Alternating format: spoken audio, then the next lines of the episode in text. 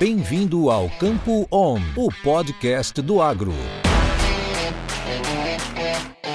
Olá, senhoras e senhores, sejam novamente todos muito bem-vindos ao nosso podcast Campo On. Meu nome é Francisco Vieira, eu sou consultor em gestão de risco pela Stonex do Brasil e em parceria com o Stoller trazemos para vocês este boletim semanal com os principais acontecimentos da semana que devem ser monitorados e, claro, que podem trazer impactos para os mercados de grãos por aqui. Bom, essa semana, pessoal, ela já iniciou um pouco mais volátil do que o normal, devido a alguns acontecimentos no final de semana a começar pelo Oriente.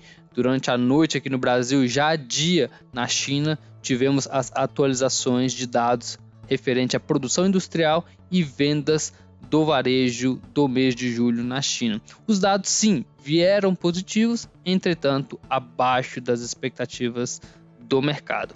Outro acontecimento importante durante o final de semana foi ali a tomada da capital do Afeganistão, a cidade de Cabul, pelo grupo Talibã. Lembrando né, que o Afeganistão fica ali no Oriente Médio, região que é a principal produtora de petróleo no mundo, que é considerado aí a mãe das commodities. Então, qualquer grande movimento em relação ao petróleo, isso pode trazer, isso pode acabar respingando em outros mercados. Bom, todos esses fatores, né, aliado ao momento conturbado aí entre os poderes aqui no Brasil pode trazer volatilidade para o câmbio durante essa semana. Mas bora falar da nossa agenda. Na segunda-feira, dia 16 de agosto, teremos as atualizações das condições de safra dos Estados Unidos, que terá uma relevância maior, né? Afinal de contas, na semana passada, na atualização do balanço de oferta e demanda do USDA, tivemos aí produtividades tanto para soja quanto para o milho abaixo das expectativas médias do mercado. Lembrando também né, que o mês de agosto ele ainda é muito importante, principalmente para a cultura da soja, para a definição da sua produtividade. Afinal de contas, boa parte das lavouras encontram-se ali em fase de formação de vagem ou enchimento de grãos.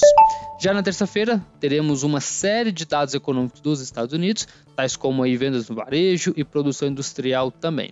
Esses dados, né, em conjunto com a fala do presidente central norte-americano, deverão dar pistas a respeito do futuro das políticas fiscais e monetárias por lá. Avançando aqui na nossa agenda durante a semana, pessoal, na quinta-feira teremos o relatório de vendas para exportação do USDA.